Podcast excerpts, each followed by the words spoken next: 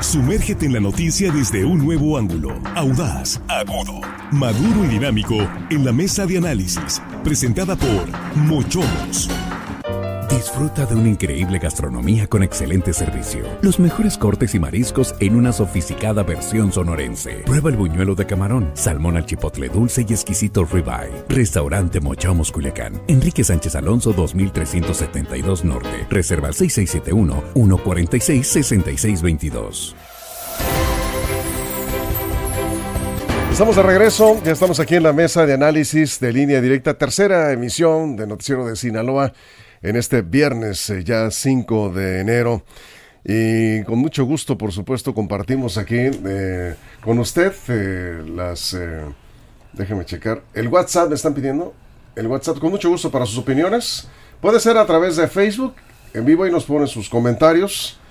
O bien a través del WhatsApp y ahí está en pantalla para quienes están ya en nuestras redes en la transmisión de televisión. 667102 8836, ahí está. Y saludamos a nuestros compañeros. Jesús Rojas, ¿cómo estás Jesús? Buenas noches. ¿Qué tal Víctor? Buenas noches, buenas noches para Armando, buenas noches para Jesse allá en Los Mochis y un saludo para todos. Vamos a comenzar ya el programa. Aquí estamos ya listos. Viernes. La mesa, por fin. Sí, un, sí. Semana corta. El primer viernes. Semana laboral corta. El primer viernes del año. Del 2024. Casi no nos acostumbramos todavía al, 2024. Armando Ojeda, ¿cómo estás? Estoy bien, gracias a Dios, Víctor Guillermo, me da mucho gusto. Bueno, me tenías con el pendiente. Yo sé que no te, no te da pendiente. Me pregunta por protocolo y por cortesía, pero te lo agradezco esa diplomacia tuya. Estoy bien, gracias a Dios. no, no, en serio, me da gusto. Ah, ah, ah bueno, a mí también me da gusto verte que estás excelso de salud. Gracias. Eh, adelante. Ahí andamos. Y vamos a saludar a Jesse Jauregui de Estudio Estudio en Los Mochis. Jesse, ¿cómo estás? Buenas noches. Buenas noches, Víctor, y por supuesto también a todo el auditorio de línea directa, a Jesús y Armando. Y bueno, importante el tema que se va a estar analizando el día de hoy. Así es, porque pues no ha concluido del conflicto en la Universidad Autónoma de Occidente. Hoy ya, por fin, ya rindió protesta de ley ante la Junta de Gobierno de la Casa de Estudios el nuevo rector, el doctor Pedro Flores Leal, pero no pudo tomar posesión de las oficinas porque siguen tomadas por trabajadores sindicalizados que no lo reconocen como rector, están inconformes con el proceso de elección porque dicen la Junta de Gobierno no ha explicado con claridad cuáles fueron los... Eh, elementos eh, que tomaron en cuenta para eh, elegir a Pedro Flores Leal. todo esto ya se ha venido comentando. La pregunta de entrada en la mesa, Jesús, abrimos contigo, ¿cómo debe resolverse este conflicto? Mira, lo primero es que es una toma de protesta, así como comentas, muy extraña, porque fue en medio de protestas, pero de dos tipos. Unos protestaban para que pudiera tomar protesta normal, es decir, en apoyo al rector electo, a que ahora está en funciones, y otra parte de la comunidad universitaria estaba protestando precisamente porque dicen llegó de una manera no muy clara o no conforme a lo que ellos creen debía ser el proceso de elección. Lo que me parece más extraño de todo es que detrás debe haber quién de los aspirantes que quedaron fuera están moviendo las aguas para poder verlo, porque pero ninguno ha dado la cara, o sea, ninguno ha dicho abiertamente que está en contra de la designación, ¿no? Son más bien otros grupos. Y lo que me parece, Víctor, es que en la Universidad Autónoma de Occidente se está convirtiendo en un símil de lo que pasa en muchas universidades del país. Grupos que ven primero por sus intereses y después por la institución. Si no son favorecidos en mis intereses, tomo la escuela paro las actividades, no dejo tomar protesta, ¿no? Porque es mi universidad y yo me creo dueño de ella, ¿no? Y así se comportan.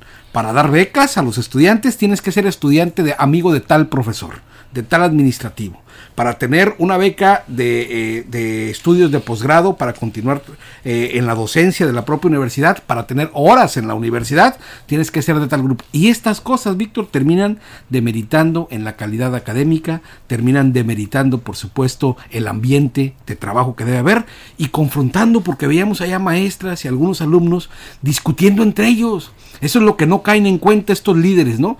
Que haya nada, unos apuntados de, de, de, de, otros tiempos, ¿no? Ahí había gente que, que, que, en su tiempo, pues, según invocó la transparencia en el Estado y la transparencia no llegaba nunca, ¿no?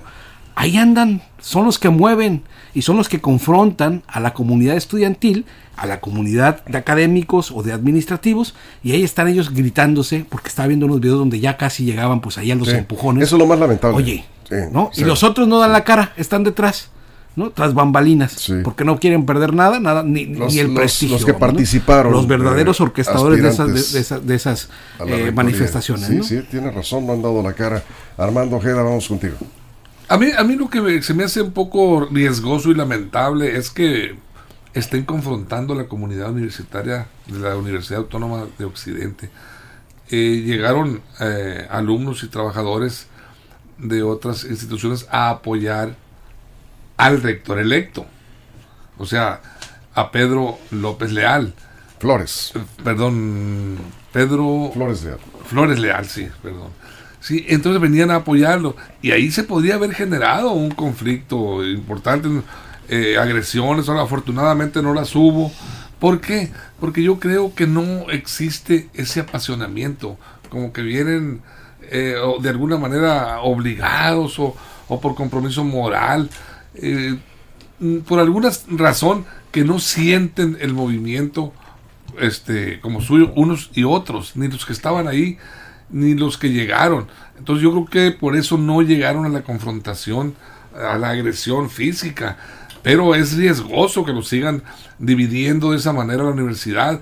Es, es el primer año eh, que está este, siendo considerada ya y el grado ya le otorgaron el grado de autónomo a la universidad, es cuando deben de, bueno, de hacer valer todo eso, esos, ese desarrollo que ha logrado la universidad. Y, efectivamente llama muchísimo la atención que los ofendidos, como son los que fueron candidatos, los otros siete, no aparecen ahí.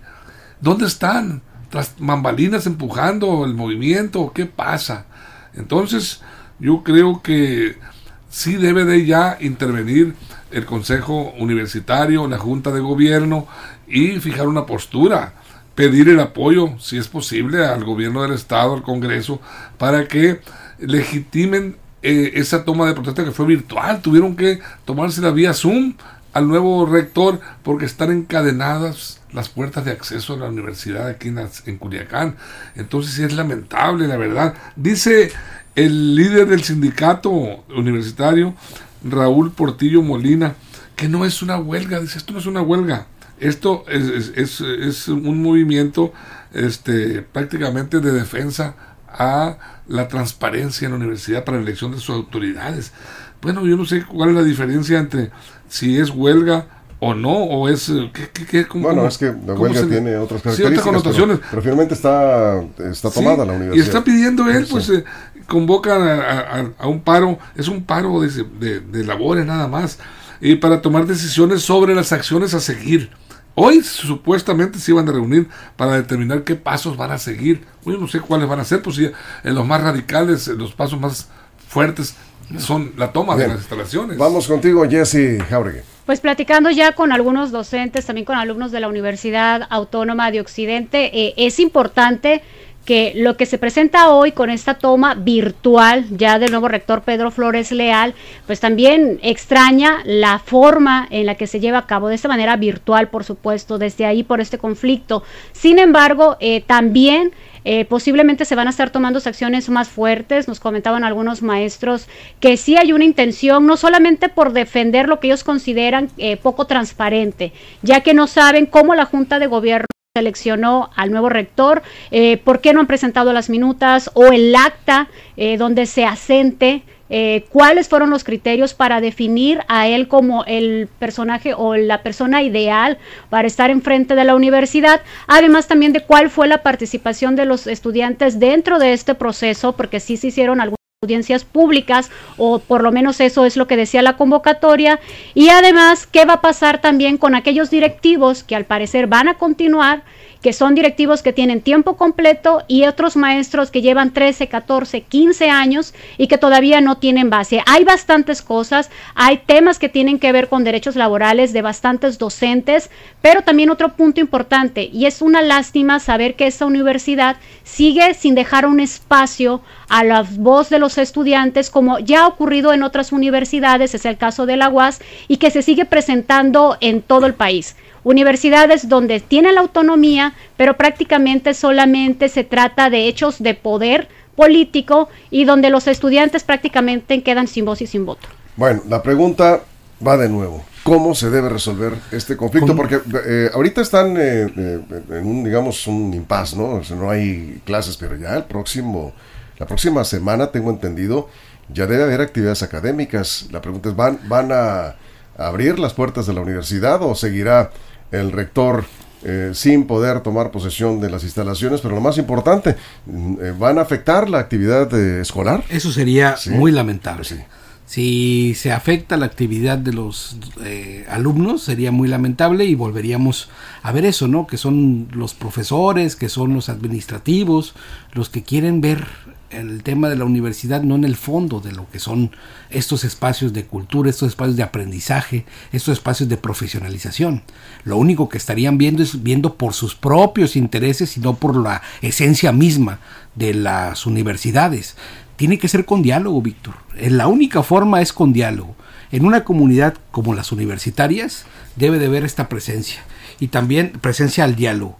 Y también tenemos que entender que en los modelos electivos en las diferentes universidades no todo es democracia directa y democracia eh, para la elección de los universitarios pensándolo como eh, los estudiantes, hay diferentes universidades que están en excelencia académica, que son de las mejores en el país, públicas, que tienen a través de consejos la elección de sus rectores, como lo es la UNAM otras que tienen a través de consejeros generales universitarios, como lo es la Universidad de Guadalajara, que para poder estar en ese consejo universitario pasas por una votación de académicos entre académicos, de estudiantes entre estudiantes y de eh, profesores entre profesores. Es decir, hay muchas formas en las que se pueden organizar las universidades, por eso la vida es autónoma, para que cada una tome estas decisiones. Hay quienes creen que es de manera directa, hay otros que no, pero lo que sí podemos decir es que si no existe diálogo en la comunidad universitaria, esta va a ser el orden del día, ¿eh? porque si el rector muestra flaqueza respecto al tema de lo que viene para que la institución siga su cauce, le van a estar tomando la universidad cada quincena, cada mes, y van a saber que ese es el camino. Y yo creo que en algún punto debe de ser, si hay profesores que no quieren dar clase y que prefieren la grilla sobre otras cosas, le hacen mucho daño a la universidad y se tienes que estar yendo. ¿eh? Pues van a tener que levantar actas. Eh, creo que hay un procedimiento que para estos eh, casos, porque el diálogo tiene su límite. El límite tiene que ser eh, hasta donde no se afecte precisamente la actividad fundamental que es la academia. ¿Por qué dice este líder sindical que no es huelga?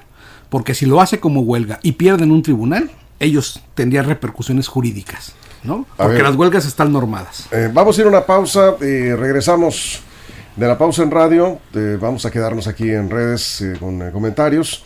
Nos preguntan que si vamos a cerrar con la sección de, empresas. Sí, sí vamos a cerrar con empresas locales en apoyo a la economía local. Si tú recomiendas alguna pequeña empresa empresa familiar, nosotros también aquí. Pásanos el dato y con mucho gusto, ¿sí? Dejar un espacio al final para cerrar con esto. Vamos a la pausa en radio, seguimos en redes sociales. Es la mesa de análisis de línea directa. Continuamos. Información confiable, segura y profesional. Línea directa. Información de verdad. Con Víctor Toro. Bueno, ¿cómo debe resolverse este conflicto? Yo no recuerdo un conflicto de este, así de este nivel en la Universidad Autónoma de Occidente. Es una universidad relativamente joven. Em, empieza mal el rector, como quiera que se le vea. O sea, no, no, no es, un, no es el mejor arranque que podría pensarse para una nueva administración en rectoría. Y eh, comentaba Jesús, me parece que pues va a generar polémica lo que ha dicho, pero yo creo que debe haber procedimientos administrativos si los eh, inconformes se resisten a entregar las instalaciones universitarias, se están arriesgando que le levanten un acta e incluso que le rescindan el contrato. Armando. Pues bueno, este, ya serían medidas eh, eh, más allá de este movimiento, porque este, no sé yo si les convenga seguir agravando el, problema. La realidad es que yo coincido con Jesús completamente, es urgente el diálogo en ambas partes. Eh, viene, fíjate nada más el asunto, toma protesta, pero no toma poder, no toma el, cargo para el que rindió protesta. O sea, tomó protesta y se fue a su casa, o se fue a alguna oficina por ahí. El, sindicato ha sido claro, exige a la Junta de Gobierno eh, transparentar el proceso, que les den a conocer los criterios que, tomó, en que se basaron para, para determinar la elección del nuevo rector.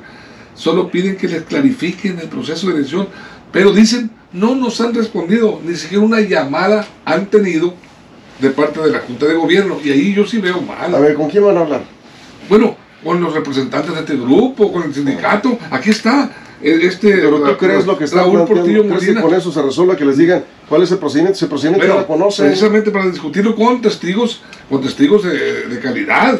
Ellos dicen en una eh, hacer, eh, estén llamando a una mesa de diálogo. ¿Para qué? Que se instale una mesa de diálogo pues para llegar a un acuerdo. Entonces, ¿cómo van a llegar a acuerdo a periodicazos? A, través de los medios. No, no, pero, o gritos afuera, ya, afuera de la instalación. No reconocen al nuevo rector. ¿Qué acuerdo? Por eso, tienen que platicar, Víctor, platicar las partes. En todo tipo de conflicto tiene que haber diálogo. Ahora resulta que los trabajadores van a elegir quién, o van a poner las reglas. A ver, mucho año le ha hecho la educación, a la educación en México, que el sindicato controle los modelos educativos los sindicatos son para defender los derechos de los trabajadores. Ese es un tema completamente ajeno a un tema de la elección de un rector de una autoridad máxima. El sindicato no puede poner condiciones. El sindicato está ah, pues, para velar por los derechos de sus trabajadores. Y este es un proceso. si los trabajadores le dicen. No, deja que termine. Bueno, bueno, pues estamos dialogando también. Lo que está sucediendo ahorita es una violación a los derechos de los trabajadores. No. No están hablando de contratos colectivos, no están hablando de las horas que se están laborando, no están hablando de las condiciones laborales, no, están hablando de un asunto político. Y la vez que los sindicatos se meten a entrar a asuntos políticos, ya sabemos lo que van. Hablan de democracia los sindicatos y cómo son electos los líderes sindicales hay que hacer esas buenas cosas asambleas, también, ¿no? En asambleas democráticas, seguramente. Sí, sí, sí. Sí, como Romero de Champs y la maestra ah, de Esther Gordillo, los está yendo democráticos de todo. Entonces, yo creo que hay que entender la naturaleza de cada cosa. Bien, vamos a regresar en este momento. Estamos en la mesa de análisis, en, en la pausa de radio que se haya por concluir y regresamos a la transmisión en radio.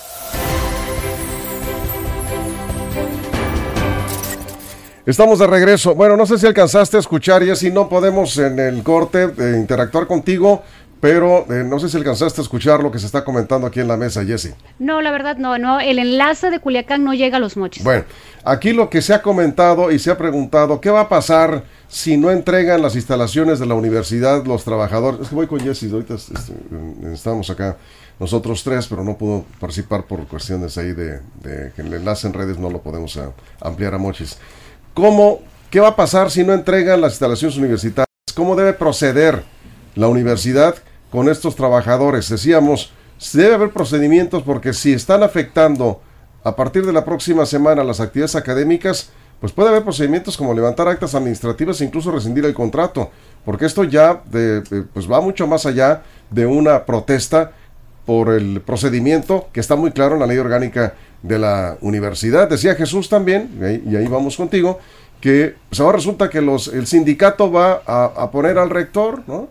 ¿Cómo ves? Yo sí estoy de acuerdo de que se sancione. Tiene que actuar la universidad como lo establece su propio reglamento y la ley orgánica. El tema de las clases es inadmisible en cualquier tipo de escenario. Las clases deben de continuar. Tenemos un, tema de la educación que es un derecho y por ningún motivo eh, se tiene que obstaculizar el acceso a los jóvenes. Sin embargo, pues también el tema de cómo, eh, en respuesta a la pregunta de cómo se debe resolver, creo que también esto es cómo se tiene que transparentar. Es evidente y platicando con algunas personas eh, que están en contra o, que se manifiestan en contra ciertas dudas que tienen de cómo se, se, dio por parte de la Junta de Gobierno la resolución, lo que buscan es que se presente las minutas o, se presente también el acta con la justificación de cada uno de los miembros de la Junta de Gobierno para, de, para observar eh, cuál fue el criterio de la designación. Esto es lo que un grupo muy importante de docentes eh, están solicitando.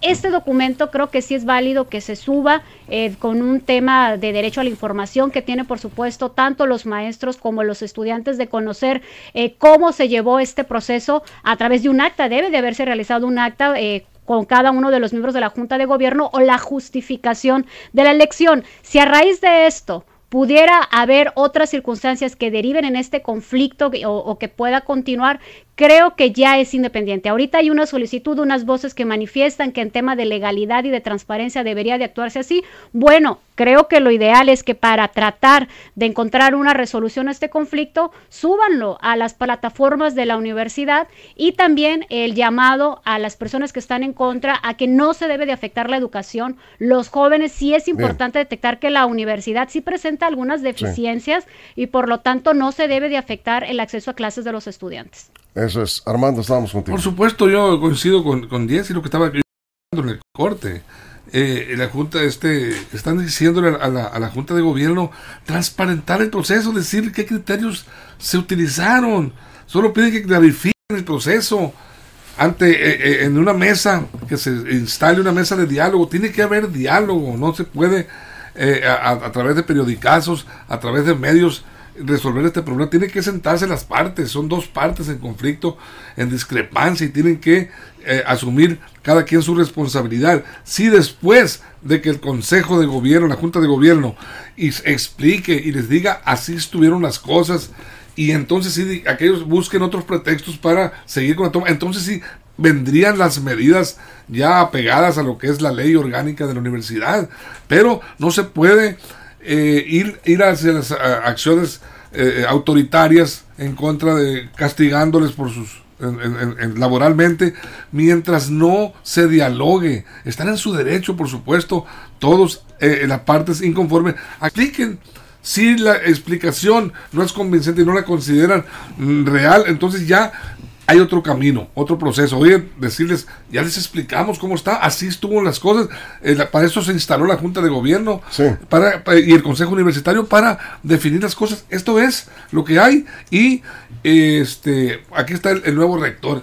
yo no os pregunto, en la ley eh, orgánica se establece como obligación que se tiene que dar una explicación al sindicato claro que no. Mira, de cómo se elige al rector, si está muy claro el procedimiento. porque ellos no, son parte para que lo valide el sindicato. Claro, a ver, imagínate, mucho daño le ha causado a la educación en México cuando los sindicatos se han metido a buscar la rectoría de la educación. Así es. Es un tema del Estado, es un tema que va por encima de la parte laboral de la parte de la defensa de los derechos de los trabajadores, que para eso tiene que estar el sindicato. El sindicato está para velar el derecho de los trabajadores, no para poner o quitar rectores o para pedirles consideración a quién quieren tener de rector. Ellos son la parte trabajadora y tienen que aceptar que los procedimientos son como tales. Y si quieren inconformarse es a través de lo que dice la propia reglamentación universitaria, no con paros no con gritos, no con sombrerazos, no evitando las clases de otros. Si ellos no quieren trabajar, otros van a querer llegar a trabajar. Este es un tema bien importante. ¿Por qué? Porque si entonces nada más ponemos a consideración un proceso de elección del rector a lo que diga el grupo sindical, ahora resulta que los sindicatos se ponen a hablar de democracia, como si no supiéramos cómo ha sido en los procesos de elección. De la gran mayoría, no. Hay algunos que son la excepción notable y son muy buenos. pero la gran mayoría de los sindicatos son altamente antidemocráticos y siempre funcionan fuera de la ley. Hay alumnos y docentes también inconformes, no solo el sindicato. Vamos, vamos contigo, Jesse. Estoy de acuerdo en esta ocasión no estoy de acuerdo contigo, Jesús, porque ya lo decía Armando, no es todo el sindicato. Eh, sí hemos tenido acceso con el tema de aquellos profesionales sindicalizados, pero también hemos tenido algunas pláticas con aquellos que lamentablemente el sindicato por el mismo poder que quiere perpetuar, no ha permitido que tengan accesos a plazas. Pero no nada más viene un reto. Yo creo que aquí ya hago un parteaguas porque ya dije cuál podría ser la solución que a pronto no solamente para el tema sindical y aquellos maestros que son docentes, que no tienen derecho a ningún derecho laboral y además el tema de los estudiantes que es sí cumplir con esa parte de transparencia que tiene que hacerse con el tema de actas. Sin embargo, también si Pedro Flores continúa como rector, ¿cuáles son los retos que deberá de enfrentar? Número uno, el tema de las acusaciones en la universidad contra docentes acosadores que ha sido generación tras generación. Dos, el tema de cómo van a estar trabajando para aquellos maestros que realmente están en aula, en clases y llevan años dedicándose a formar estudiantes, consigan una plaza y también buscar cómo castigar a aquellas personas que son aviadores, que tienen puestos administrativos y sí tienen plazas de tiempo completo y que no han hecho absolutamente nada a favor de la universidad. Bien, pues hay mucho que hacer en la Universidad Autónoma de Occidente. Se nos termina el tiempo porque nos queda la sección de economía local y si nos seguimos no nos, no nos va a alcanzar el tiempo. Traen sus recomendaciones, porque aquí ya nos llegaron dos o tres recomendaciones y las vamos a, comentar con mucho gusto. Ya eh, luego retomamos el tema de la Universidad Autónoma de Occidente. Esperemos que, que la próxima semana se llegue finalmente a un eh, escenario de, como se ha comentado aquí, pues de diálogo que permita no afectar lo más importante que son las clases, la actividad académica. Bueno, recomendaciones de pequeñas empresas. Pues mira, yo voy a recomendar a Purifica, purificadores de agua. Es una renta de purificadores de agua para casa y negocio.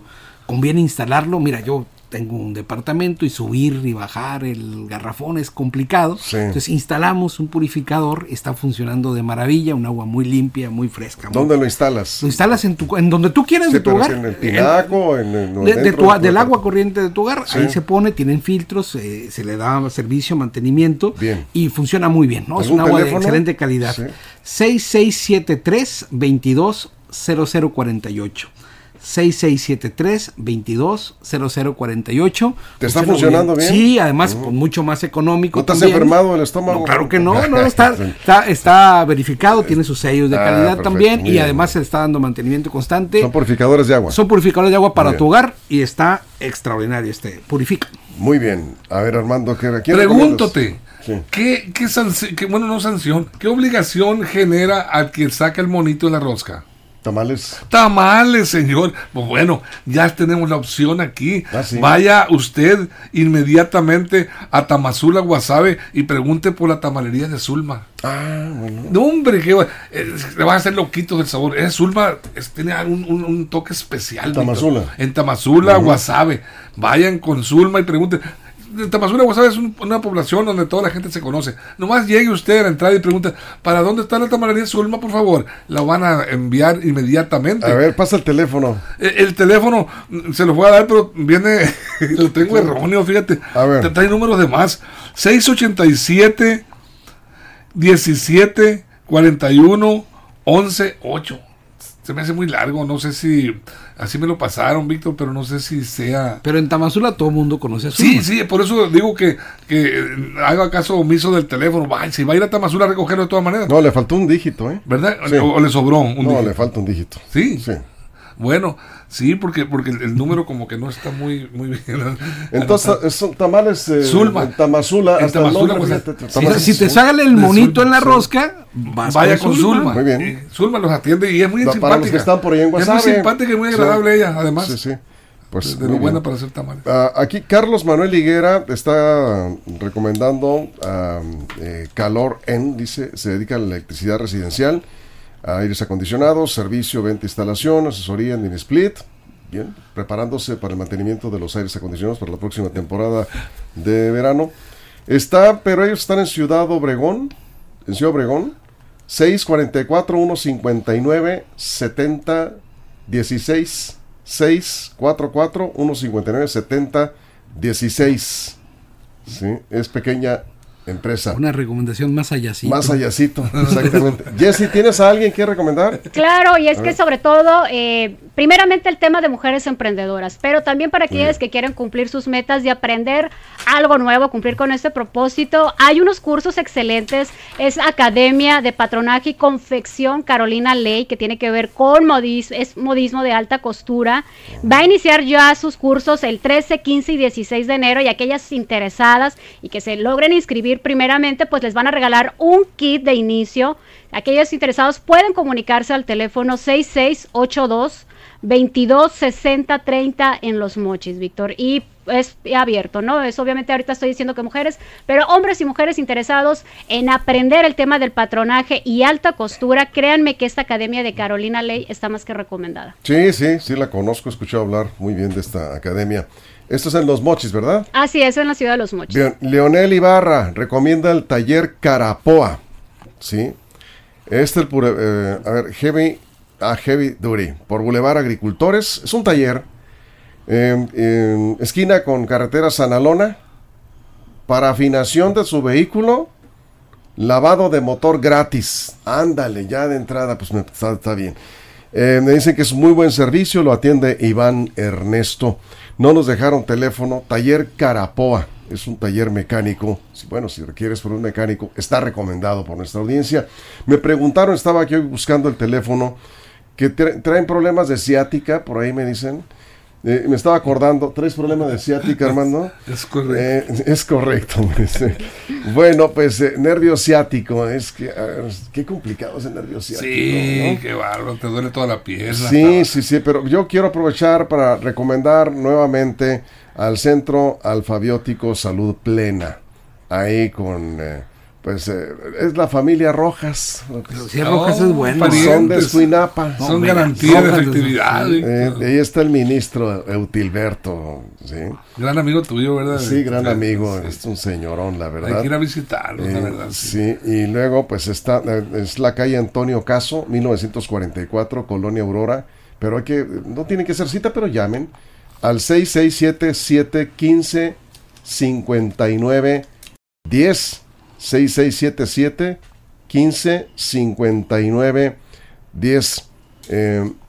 además, pues si traes ahí estrés o problemas de cervicales, andas ahí medio. que caminas y no te rechina yo, nada. Yo estoy ando, ando, ando prácticamente flotando. Sí, después te he visto. Que, sí, ¿No te rechina nada? Nada, nada. ¿A ti sí? sí. Ah, mira, pues entonces. Date una vuelta, ¿sí? Me quedé pensando, Víctor, en el taller Carapoa, ¿no? Porque Carapoa está. Y ya estoy encontrando que hay un San Juan Carapoa en el fuerte. Ah, sí. Es de aquí de Culiacán, Pero es de Culiacán. Es de Culiacán. Es de Culiacán. Sí, de Culiacán. El, taller.